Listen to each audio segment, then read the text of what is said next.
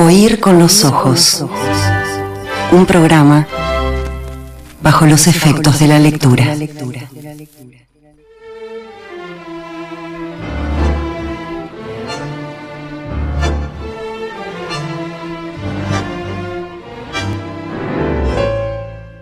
Por comentarios, aportes o quejas, oír con los ojos arroba radiomundo.ui.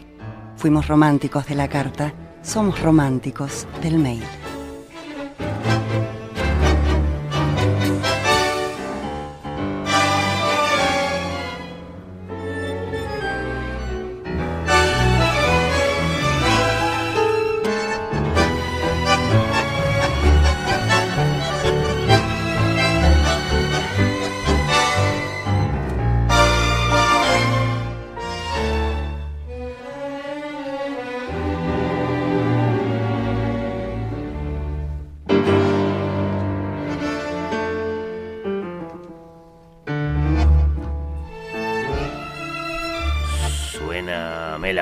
De Julián Plaza anticipándonos el tema que nos eh, propone. Yo diría que la alegría es doble, es la de cada uno de estos encuentros y es la que le debemos, porque en septiembre los pesados estos de oír con los ojos se fueron a la Solís a entrevistar a Mircha Cartarescu y no tuvimos columna de Maya Francia que vuelve con todo. Hola Maya, gracias por estar ahí.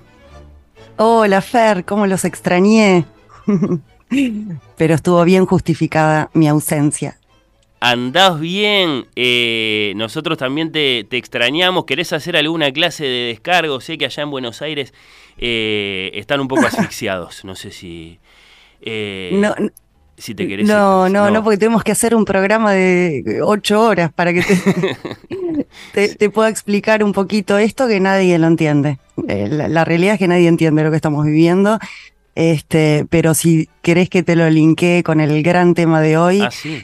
eh, siento que estamos en este preciso momento viviendo una especie de, de- de euforia esquizofrénica que en algún momento va a decantar en melancolía. Porque tiene, sí, porque tiene la melancolía, que es nuestro gran tema de hoy, tiene algunas características eh, que me parece que lamentablemente van a coincidir con el espíritu social, eh, pase lo que pase en las elecciones, salga quien salga, este, estamos fritos, digamos, estamos fritos. Está complicada la cosa y el espíritu está raro. Y en momentos de cambios, de crisis, la melancolía aparece, eh, florece y pulula ahí por la atmósfera. Bueno, la pregunta después es, por supuesto, si la, si la melancolía es. eh, eh, eh, primero, ¿qué es, no? Y después, si es toda mala. No, no, no es toda mala, no es toda mala. Por supuesto que siempre depende de la perspectiva de, ¿no? De, do- donde lo tomes. Este, en este ratito, obviamente, no, no nos vamos a ocupar, este, y además tampoco me compete, pero siempre traemos algo del psicoanálisis, me encanta, está muy ligado, ¿no? A la literatura, em, a la producción de, de- de teatro, de arte dramático, a lo filosófico pero no nos vamos a dedicar a la parte clínica, digamos, ¿no? A la parte patológica, si se quiere, ¿no? Como, pero sí tenemos que mencionar en sus comienzos eh, cómo nace, ¿no? Cómo nace esto. ¿Vas a hablar de la bilis quiero- negra, Maya? Claro, claro, exactamente. Si bien estamos lejos de la, psicolo- de la psicología, este, está muy ligado a, a Hipócrates, ¿no? Y, y a esta teoría este, que instala ya en, en la medicina arcaica. Pero si te parece, primero te voy, eh, nos gusta tener un disparador, ¿no? Que es un- una frase eh, de, de- de las tantas que hay. No sabes lo que me costó más que nunca encontrar algo que pueda eh, sintetizar, ¿no? Porque Esa hay tanto, página, sí. tantas páginas escritas este, con, con lágrimas melancólicas, digamos. A ver a dónde te fuiste, si a Grecia, a Roma, al Teatro Isabelino, si te viniste más cerca. A ver. por todos lados hay, por todos lados hay melancolía, pero yo creo que hay un corazón eh, ahí muy, muy poderoso que es el romanticismo, ¿no? Alemán. Y tenemos a Novalis que en Himnos a la Noche, eh, Novalis, escritor, poeta eh, y, un, pensador muy importante de la primera etapa del romanticismo, ¿no? el romanticismo, romanticismo temprano. Entonces él em, se ocupó mucho de llorar sobre todo un gran amor eh, que se le murió a los 15 años de ella y dice lo siguiente. Yo, solitario, estaba de pie en la árida colina que encerraba la forma de mi vida en un espacio estrecho y oscuro, solitario como no estuvo nunca un solitario, movido de un tremendo miedo, sin fuerza, el solo pensamiento de la miseria. Bueno. Qué pozo, ¿no? Qué pozo adentro de un pozo. Uf, es muy bello. Y a mí me, convenció como, como disparador porque habla de la soledad, eh, nombra a una colina como metáfora, ¿no? De estar parado y me remite también a, un cuadro muy poderoso que deben tener todos en mente, este, que, es ese hombre melancólico mirando eh, hacia el vacío, ¿no? Eh, es como la gran tapa, digamos, de cualquier libro de historia del arte, de la pintura romántica. Entonces, eh, habla de, la naturaleza, de ese contacto, de esa soledad frente a la naturaleza del hombre, eh, de un espacio estrecho y oscuro, que es este encierro o autoencierro, mm. que es eh, el proceso melancólico. entonces, me parece que es bien interesante para que podamos abrir el tema. Ese, ese cuadro que vos decís, Maya, es el, es el el, caminante sobre el mar de nubes de, Caspar David de Friedrich. Sí, sí. Eh, tal cual vos decís, es infinitamente reconocible. Es como, si no, yo pienso en un libro de, romanticismo y, tiene que estar ese, ¿no? ¿Qué ponemos en la tapa? Ahí pone el caminante, sí, sí. Que pone el caminante, obviamente Goya se va a poner eh, celoso, eh, se van a poner celosos de la Croix, digo, hay tantos otros, ¿no? Pero em, me parece que es como muy, muy fuerte esa imagen que nos quedó impregnada y también como que impregnó una estética de la melancolía, ¿no? Que, hmm. la tiene. Bueno, pero ¿cómo empieza todo esto? Empieza siempre con los griegos y lo que tenemos es a un Hipócrates, el padre de la medicina, el célebre médico eh, que ejerció durante el siglo de Pericles, presentó una teoría eh, que más tarde desarrolló Galeno, y es la teoría de los cuatro humores, según la cual sostenía que toda enfermedad era un desequilibrio en alguno de los cuatro fluidos, los cuatro humores básicos del cuerpo, la sangre, la bilis negra, la bilis amarilla y la flema. Esta teoría estuvo bien arraigada hasta mediados del siglo XIX. La, melancolía tuvo siempre, Fer, eh, desde épocas arcaicas, una atención muy fuerte, una, mm, a la sintomatología ¿no? del espíritu melancólico. Era algo que fascinaba e inquietaba por igual. Y sus causas misteriosas encontraban explicaciones ambivalentes que fluctuaban entre la enfermedad y un estado del alma excéntrico que exaltaba los sentidos, la originalidad hmm. y una sensibilidad que emancipaba dones o talentos propios del genio, ¿no? Entonces, por un lado, tenemos que la melancolía, para, para esta teoría de los cuatro humores, se asociaba con la bilis negra. Eh, de, hecho, la palabra melancolía deriva del término griego melaina colé, melaina colé, melancolía, ¿no? Para bilis negra. Entonces, eh, los estados eh, abúlicos, depresivos, melancólicos, en la antigüedad se atribuían un exceso de este fluido secretado por el vaso. Los médicos te decían, la tenés muy alta, la bilis negra. claro, claro, claro, tenés la bilis negra muy alta, ¿no? Bueno, de ahí viene un poco todo, nos queda eh, mal humor, humor negro, eh, ¿no? Y, esto de los humores todavía resuena, ¿no? Es una, es un, tiene un temperamento sanguíneo, ¿no? Tiene un temperamento eh, flemático. Bueno, todo esto es parte de acá, ¿no?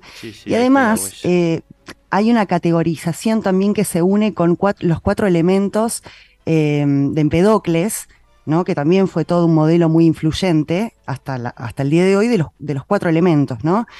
Entonces, la bilis negra la unen con eh, su órgano es el vaso, la estación es el otoño, su elemento es la tierra, su cualidad es fría y seca. Todo esto es interesante porque esto se va a plasmar también en, lo que es la estética de la melancolía, ¿no? Lo frío, lo seco, el otoño. Eh, y el temperamento es el melancólico. Bueno, por otro lado tenemos a Platón, ¿no? Eh, su vinculación con el, con el talento del genio, ¿no? Que eh, consideraba una patología moral, si bien consideraba que era una patología moral que debilita la voluntad y la razón, aseguraba que suele estar como temperamento asociada a hombres dotados de un talento fuera de lo común hmm. para las artes, la poesía, la filosofía o la política. Y más tarde Aristóteles consolida con su interpretación la relación hasta el día de hoy indisoluble entre genio y melancolía. Él decía, los grandes hombres son siempre de una naturaleza melancólica. Eh, advierte también que hay una fragilidad ahí, ¿no? un, precario y frágil equilibrio, dice, entre lo morboso y lo genial. Si esa fragilidad se rompe, el genio cae de la creación hacia la locura. Y ahí ya queda hecha la, conexión que después vamos a tener en el romanticismo, claro, entre la melancolía y el genio. En Hamlet, ¿no? O sea, eh, sin duda, ¿no? En, nuestro gran melancólico isabelino. Este, bueno, a partir de ahí, de este momento, eh, eh, de, esta concepción antigua, el arte y la filosofía, sobre todo, van a caminar muy juntos, ¿no? Las eras de todos los tiempos, unidos por, por, este espíritu en común que es la melancolía. El arte sobre todo, ¿no? Em, la filosofía también, pero el arte pareciera ser propensa a esta sensibilidad. Es la hija de la tristeza, es hermana de la nostalgia, eh, muy peligrosamente emparentada con la depresión, pero no es lo mismo, ¿no? Uno suele confundir todos estos términos. Son palabras de, muy distintas épocas, ¿no? Además, eso significa eh, que hay que ser muy cuidadoso y, entrar en puntitas de pie. Depresión es muy moderno, es lo más moderno, digamos, y es, y es refiere claramente a un, un, término clínico. De hecho, hay una especialidad que es depresión melancólica, ¿no? Que es particular.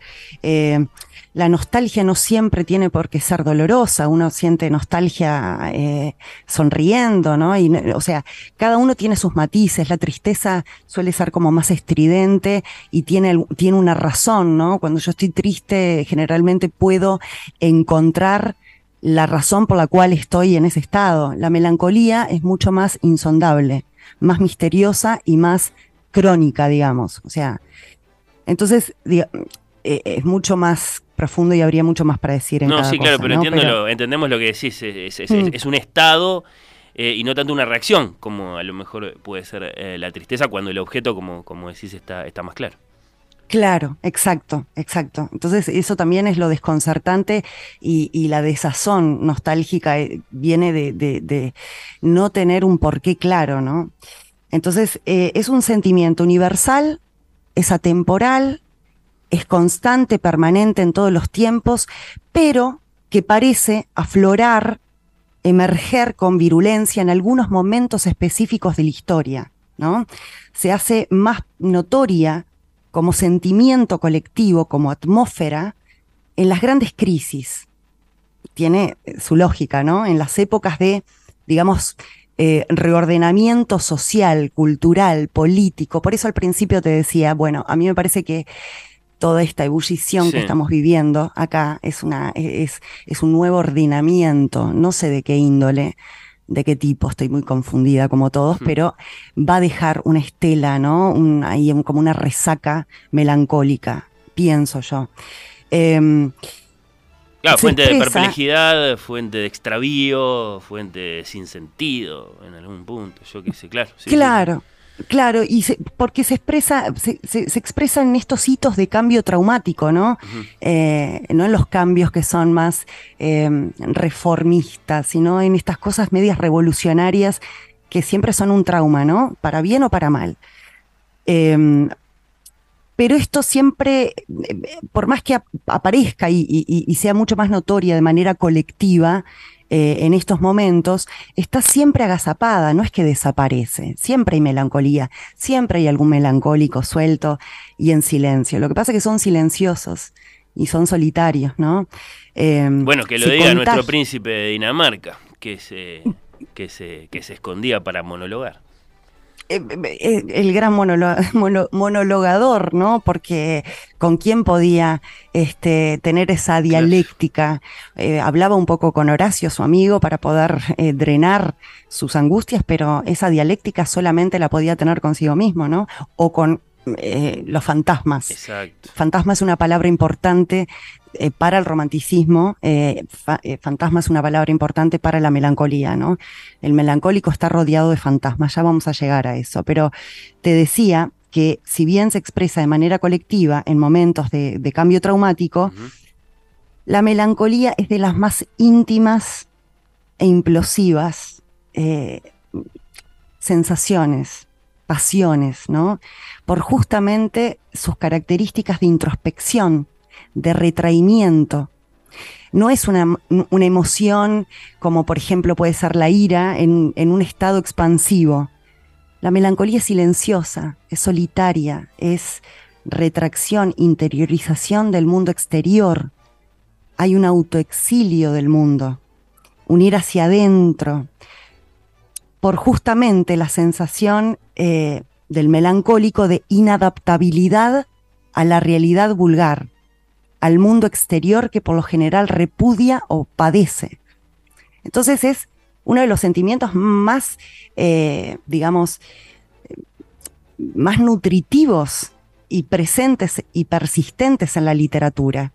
Yo casi que me atrevería a decir que es el más presente, mm. digamos, no es que esté en todas las eh, novelas, no, por supuesto que no. No está como protagonista, pero de alguna manera ¿no? Hay algo ya en el, en el, e, e, en ese vínculo del escritor con el lector eh, que presenta, ¿no? Esa, le presenta como en secreto esa interiorización, ese mundo interior atribulado. Por ese refinamiento de la percepción, ¿no? Que, que de alguna forma estás describiendo. Te pido disculpas, está pasando no sé si escuchás. Ay, no, ¿qué pasó? ¿Qué pasó? Tengo un señor, ¿escuchás? Tengo un señor que está pasando con un megáfono. Este, ah, bueno, nos eh, encanta. diciendo que compra cosas, ¿no es genial? Ah, bueno. Nosotros, nosotros hablando de la, no sé si, si, se filtró, pero es muy gracioso. Eh, ¿Escuchás? Ay, creo que muy bajito, pero bueno. Eh, es muy bueno, es muy bueno porque es la vida. la crónica. Sí, claro. Sí, sí, sí. Es la, es la vida. Estamos acá hablando del romanticismo alemán, de la melancolía y de pronto pasa un tipo este, diciendo que quiere, que compra colchones y heladeras. Em, bueno, e, e, es esto, ¿no? Es el mundo interior atribulado. Y, los libros, los personajes, eh, los autores nos conversan desde esa honestidad feroz, ¿no? Tocando las fibras de nuestras propias melancolías, ¿no? Entonces, eh, siempre hay un vínculo melancólico con el libro, me parece. Está lleno de grandes melancólicos, ¿no? Claro, ahora, ahora me uh. empiezo, ya, ya, lo, ya lo saludamos a, Hamlet, pero yo qué sé, Werther, bueno, está, no, no, me quiero largar, pero... Pero Werther, qué grandes que son algunos melancólicos eh, y qué, qué huella que dejaron. El joven Werther, además, eh, fíjate que produjo todo un, efecto dominó social. Sí, sí, sí, sí de un montón de suicidios, eh, tratando de emular, eh, ¿no? Entonces fue tal el impacto eh, que tuvieron estos personajes porque por fin, muy dramáticamente, ¿no? Pero por fin alguien les hablaba, ¿no? Era como la voz de la conciencia escrita en esas palabras de un otro. Entonces es como una soledad compartida la melancolía también me parece. Hay algo de refinamiento de la percepción y hay algo de empuje, de la franqueza bueno, liberadora, ¿no? este, claro, sí, sí, sí, sí. Sí, totalmente. Franqueza, honestidad, eh, son, son palabras que, que, se supone que va a buscar desesperadamente, ¿no? El, el, el intelectual o el artista. Em, bueno, es el estado del alma más complejo, más difuso, más misterioso, más insondable que permite desarrollar un don intelectual. Por esto, por eso es propicio, ¿no? Para el aferrarse a mundos y objetos de deseo idealistas, ¿no? Eh, propulsa la originalidad, la creación poética, es una distancia con el ruidoso y siempre incompleto, insuficiente y banal mundo real, ¿no? Entonces hay e, ese retraimiento hace que el, artista se abrace a fantasmas, ¿no? Porque de alguna manera cualquier idealismo es un fantasma, ¿no? Porque es algo que no está. Eh, el melancólico está haciendo siempre un duelo, un duelo. Por eso está recordando, está mirando hacia atrás o está imaginando, eh, no precisamente en el pasado, pero está imaginando. Y todo eso es fantasmagórico, ¿no? Hmm. Eh, haciendo un duelo mal hecho, no lo hizo, alguien que murió y no, y no lo suelta, alguien que, o sea, fue abandonado por alguien y, y sigue aferrado a esa imagen que ya no está. Ahí, em, ahí, va asomando otra, otra dimensión más, ¿no? Que es la de, como de, oscura tentación para, para pensar mejor, para recuperar lo perdido. Bueno. Sí, Sí, sí, bueno, eh, es, suele ser un ser pesimista. A ver, eh, si bien tiene raptos de, ¿no? Eh, bufonescos, está muy emparentado con el bufón, es como mm. la contracara del bufón, de alguna manera son los que dicen cosas, las grandes verdades, cuando solo que em, el bufón es más em, em, formalmente excéntrico, ¿no? Más extrovertido, ¿no? Eh, y, menos hondo, menos, quizás menos hondo, pero es el atrevido, ¿no? Y su contracara es el melancólico, ¿no? El, tipo que mira. ¿Y cuál es su gran herramienta eh, en el humor? La ironía pero generalmente es un pesimista, está oscuro, ¿no? Es, em, tiene una indolencia eh, frente a la vida, es indolente frente a la vida práctica. Hay una, una bulia, una sensación de incompletitud, de insatisfacción en el mundo real. Se siente inadaptado, se siente incomprendido, se siente desubicado. Hmm. Eh, y le canta himnos a la noche. Como no y le canta himnos a la noche, sí. Y, además, eh, otra característica es como un cansancio, ¿no? Está abatido, un profundo e inexplicable cansancio de, del mundo real. Entonces corre a refugiarse en el mundo interior que es frondoso, que es ilimitado, que, donde puede escuchar ese caleidoscopio de voces que lo habitan.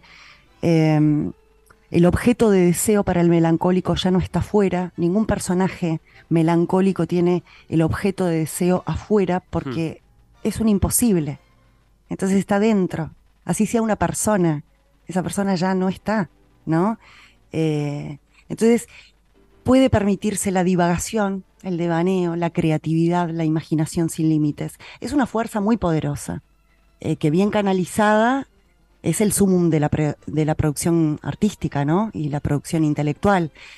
Y cuando está descontrolada es tremendamente autodestructiva, porque aísla, enajena, eh, digo, hay, hay una, un ensimismamiento tal que, el ser humano se, enajena, ¿no? Eh, y es un camino de mucha soledad y mucho sufrimiento. Freud dirá eh, mucho más adelante que es una desazón profundamente dolida, una cancelación del interés por el mundo, una pérdida de la capacidad de amar, una inhibición de toda la productividad, ¿no? Bueno, y mucho más, pero lo dejamos a Freud. No, sí, sí, eh, también eh, el eh, creador de Sherlock Holmes. ¿Eh? Sí, no, no, salgamos de ahí. Salgamos de ahí porque, pero, pero bueno, este tiene su parte oscura, ¿no? Muy oscura. Y bueno, justamente es, es digamos, la, la gracia, ¿no? Se mete en lugares que otros no se animan a meterse. No, sí, cruza fronteras, claramente. Eh, la introspección, por lo menos, este, debemos eh, este, atribuirle la, la, valentía, ¿no? El coraje, mirarse hacia adentro, ¿no? Em, Arthur eh, Conan Doyle, el creador de Sherlock Holmes, era, decía que, que la melancolía era como un velo tendido sobre el paisaje, un velo tendido sobre el paisaje, que permitía vislumbrar la proximidad del universo. Todo lo tiñe, ¿no? Y a su vez hay algo medio premonitorio de que, de que se viene el invierno, ¿no? Con todo lo que eso simbólicamente eh, significa. Baudelaire, Baudelaire eh, decía, apenas puedo concebir un tipo de belleza en el que no hay melancolía. La belleza y la melancolía están tremendamente ligados, ¿no? Es una insoportable trampa, ¿sí? Porque como dijimos, lo, el objeto deseado no está, ¿no? Nunca estuvo, es entonces una imagen espectral, un ideal, una fantasía, un aferrarse a una ausencia que inventamos presencia. Esto es muy hermoso, ¿no? O sea, eh, nos aferramos a una ausencia que la inventamos como presencia. Entonces, es muy difícil que, que, pueda adaptarse a la realidad el melancólico. Eh, es hermoso y devastador a la vez, ¿no? Sí, sí, sí. No, la, promesa que, la promesa que lo mueve al, melancólico es grande, ¿no? También, por eso sí, sí hay esa ambigüedad, sí. Eh, no sé, viste, morderle un pedacito. Eh, a, la, realidad o a la desesperanza. Hay esa promesa también, ¿no? Bueno, yo, voy a entender algo si sigo profundizando. Ahora no me acuerdo, pero hay quienes decían por ahí que se mordían, que se mordían por dentro, ¿no? Que, es una autodevoración, hmm. es muy fuerte, ¿no? Este, como ya no hay nada sabroso, podríamos decir, ¿no? Eh, para, para él en el, en el mundo concreto, real, empieza a haber una autodevoración. Eh, bueno, en la Edad Media eh, era, era un problema de la vida monástica, ¿no? Em, se lo consideraba un, pecado capital. En realidad la asidia o asedia medieval era el pecado capital que luego fue sustituido por la pereza, ¿no? En la Edad Media solo diremos que, bueno, que tiene una connotación, le sacan todo lo de genialidad, la, la, la, este, la parte creativa, y bueno, como todo está eh, tamizado con, con por, la, por, la, cuestión religiosa, este, se quedan con la parte más eh, pecaminosa, digamos, para, porque era lo que no los dejaba conectarse con Dios, con los que lo colocaba eh, a los monjes en esa, en esa situación de abulia y de, y de tristeza. Em, entonces, ese ensimismamiento que también tiene una estética y en, la Edad Media eh, es muy propenso a eso, ¿no? El monasterio, eh, el otoño, el atardecer, la noche, eh, ¿no? El, monje se encerraba hacia adentro y caía, era propenso a la melancolía. Petrarca, allá por el, por el siglo sería y es este 14, sí Petrarca Pichón de Dante por supuesto. Esta peste, la asidia, me atormenta. Con tal fuerza que me tiene vencido y me tortura durante días y noches. Mi jornada entonces ya no tiene luz ni vida y se convierte en una noche infernal y en una muerte cruel, y lo que puede decirse que es el colmo de la vergüenza, mi alimento de lágrimas y de dolor con una voluptuosidad tan funesta que me separo después de esta y de aquellas de mala gana. ¿no? Reconociendo que era terrible, pero que cuando se separaba de, esta melancolía era de mala gana, ¿no? Porque hay algo placentero, hay un regodeo en lo melancólico, por eso es peligroso. Hay un, un regodeo en esa añoranza de, lo perdido. Hay un, no se puede salir. ¿Quién quiere apartarse de la, de la figura amada que uno tiene en su corazón? ¿no? Esto de soltar, ¿no? Tan moderno, soltá, soltá para poder avanzar.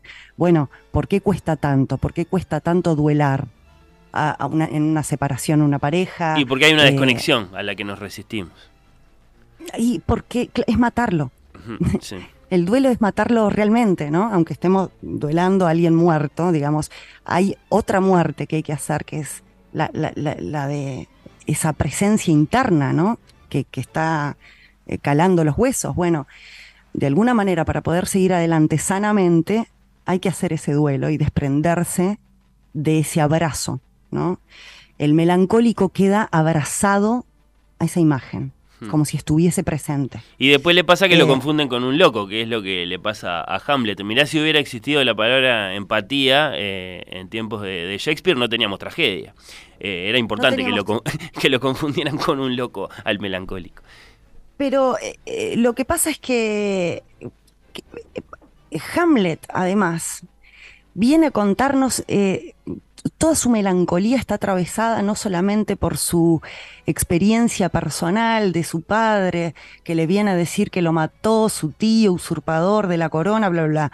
Eh, está atravesada por la época isabelina, está atravesada por una convulsión tremenda, ¿no? Por un, mundo que estaba nuevamente, como decíamos al principio, cambiando de orden, donde todo, eh, algo huele mal en Dinamarca, ¿no? Y a partir de, ese, de esa putrefacción, de esa corrupción del exterior, empieza el ensimismamiento también de, el joven Hamlet. Recordemos que era un, intelectual, que era eh, un tipo eh, que, fue llamado, ¿no? Su, tragedia es que es llamado a la acción, a matar, a, eh, vengar, matando a su padre, vengar a su padre matando a su tío, mejor dicho. Pero tiene eh, demasiada conciencia. Tiene demasiada conciencia. Y la duda también es algo que está eh, eh, permanentemente carcomiendo al melancólico. La duda no es del pragmático. El, el pragmático va y hace, está, este, em, es amigo de la realidad práctica. entonces, Hamlet es el perfecto, o sea, está en un mundo, en un momento, eh, parado en el medio de dos mundos, uno que no termina de irse y uno que no termina de llegar.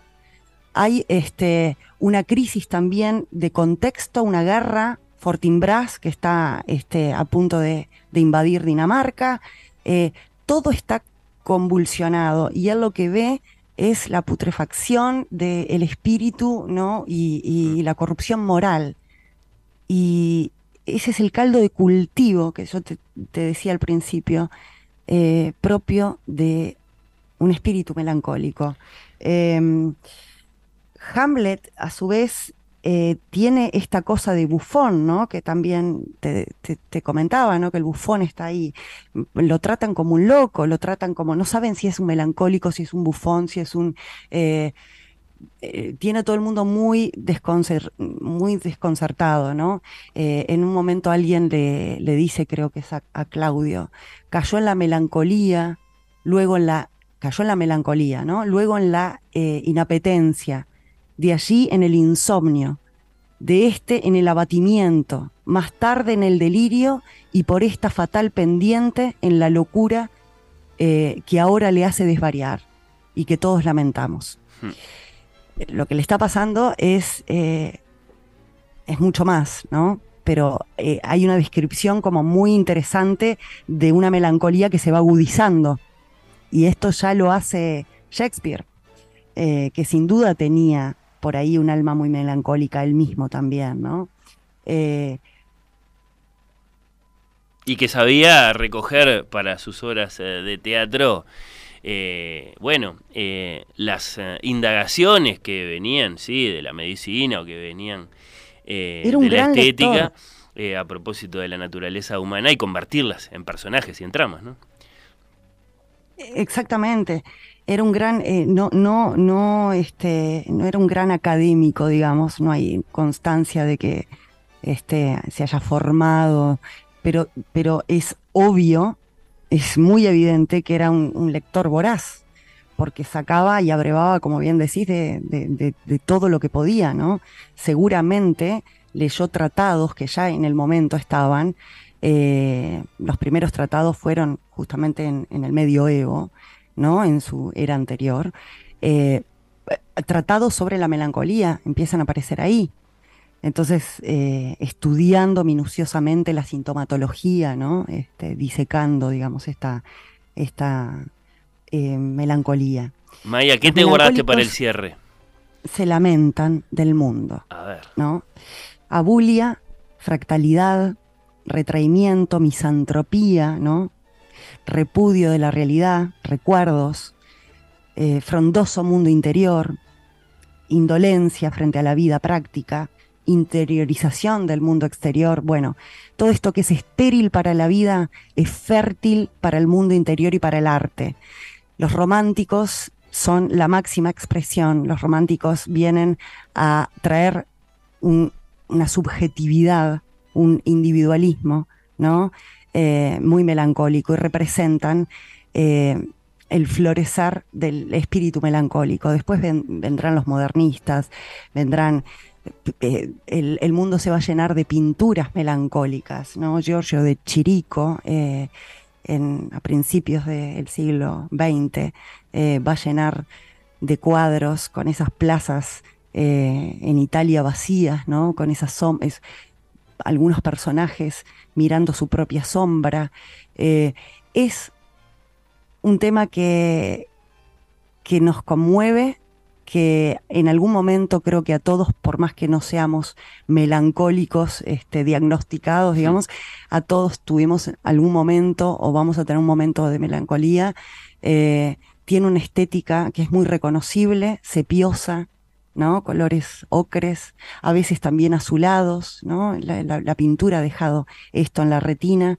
Eh, quizás la imagen del melancólico es este hombre de espaldas o la clásica figura eh, en penumbras de alguien apoyando, inclinando su cabeza eh, levemente y apoyándola sobre una mano, ahí retraído pensando en vaya a saber qué.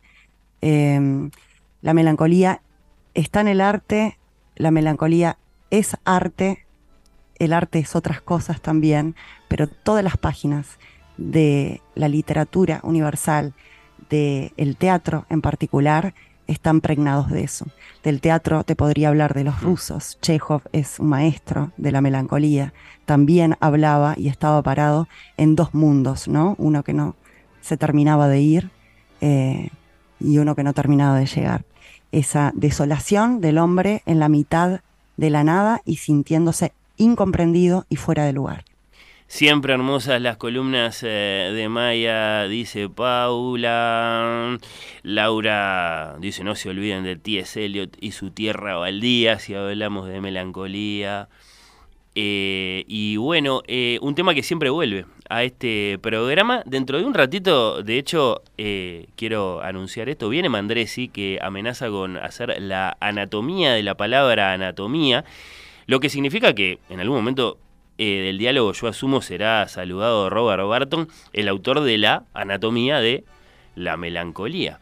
Precisamente. Exacto. Así Me que, afuera. Eh, pero no te preocupes, Maya, ¿viste cómo es este programa que, conecta sin proponérselo? Así eh, eh, solo, solo, solo les dejo este recuerdo, nada más. imagino que lo conocen todos, pero este libro del desasosiego de Fernando Pessoa, me parece que para irnos con, con alguien más cerquita, es un canto al hombre melancólico y es una belleza extraordinaria.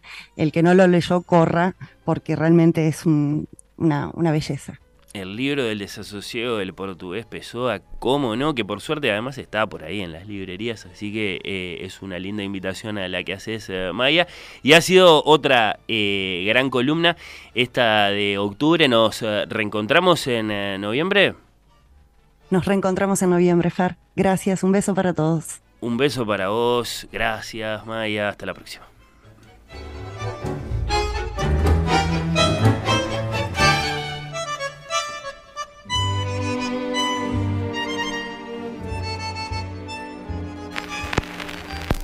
Oír con los ojos. ¿Ves lo que te digo?